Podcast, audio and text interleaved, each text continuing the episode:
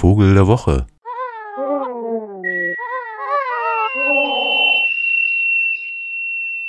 Unlängst habe ich mich erinnert an den Physikunterricht in der Schule.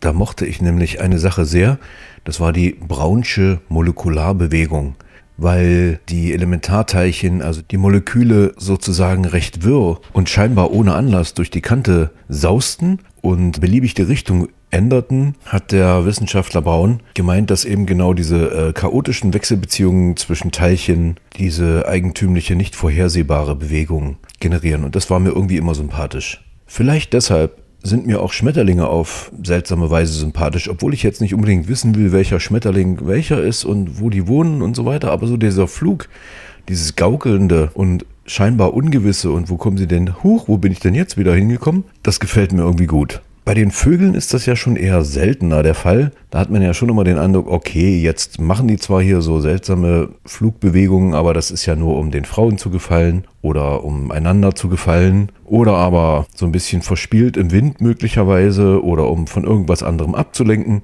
Aber so ganz funktionslos scheint das immer nicht zu sein.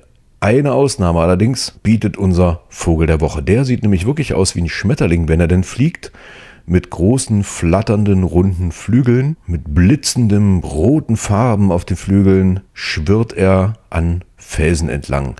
Normalerweise allerdings nicht in unseren Breitengraden, denn in den südlichen Alpen ist er nördlichst zu Hause, das heißt in Mitteleuropa hat er seine Verbreitungsgrenze dann schon eher an der Südseite der Alpen, taucht allerdings gerade nach der ja, Familienauflösung, ne, so jetzt in dieser Zeit, gern auch mal außerhalb seines Brutgebietes auf, denn normalerweise bleiben die über den Winter da, wo sie wohnen. Jetzt ist das natürlich hier so eine Sache. Würden die hier wahrscheinlich unter Umständen kaum überleben. So blanke Felsen, schauen wir noch mal, wo es sowas gibt. Also Nordseite Alpen, klar, wird es schnell kalt und eisig.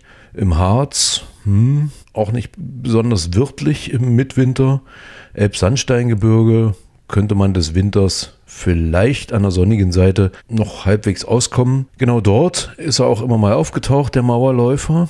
Das ist nämlich unser Vogel der Woche. Aber gestern auch im Harz. Jetzt nicht das allererste Mal, aber immerhin könnten Sie gerne mal hinfahren an die sonnenbeschienene Felswand der Rostrappe, nämlich da hält sich gerade ein junger Mauerläufer auf und der trudelt ebenso schön an der Felswand empor und wieder hinab und sieht, wenn er dann die Flügel zusammenfaltet, dann eher mh, hm, grau aus.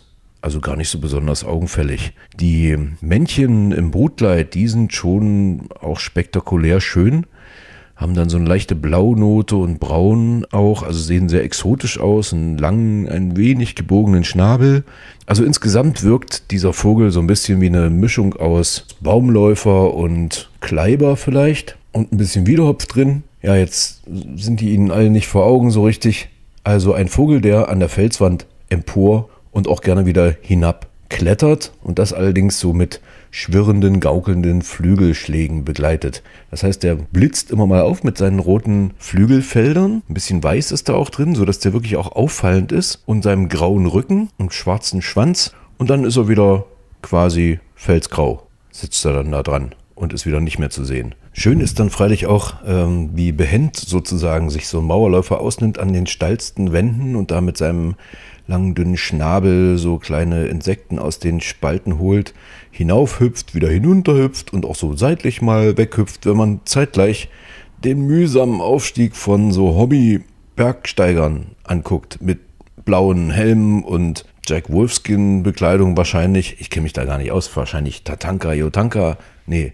Also, Sie wissen schon, Hightech ausgerüstet. Da macht sich doch der kleine Mauerläufer da ähm, relativ schick, trotz seiner trudelnden Flügelbewegungen. Ansonsten ist er nämlich hochgradig geschickt, als wäre die Schwerkraft gar nichts. Aber ich sag ja, Braunsche Molekularbewegung, das ist der Vogel, der das kann. Ein sehr lustiges Tier, was nur alle 40, 50 Jahre sich in unsere Breitengrade verirrt. Insofern lohnt sich ein Ausflug in den Vorharz, also die schöne Schlucht bei Thale. Da gibt es ja dann auch den Wanderfalken, der da wohnt und auch der Luchs, der da immer mal hinguckt. Und Sie könnten auf dem Hin- oder Rückweg sogar noch einen Abstecher machen ins Heinianum, das Ornithologische Museum in Halberstadt. Unser Vogel der Woche ist der braunsche Molekularbewegung nachahmende Mauerläufer, ein wirres Vieh hat sich glatt verlaufen, verflogen, verflattert in diesem Herbst in unsere Regionen. Der Mauerläufer.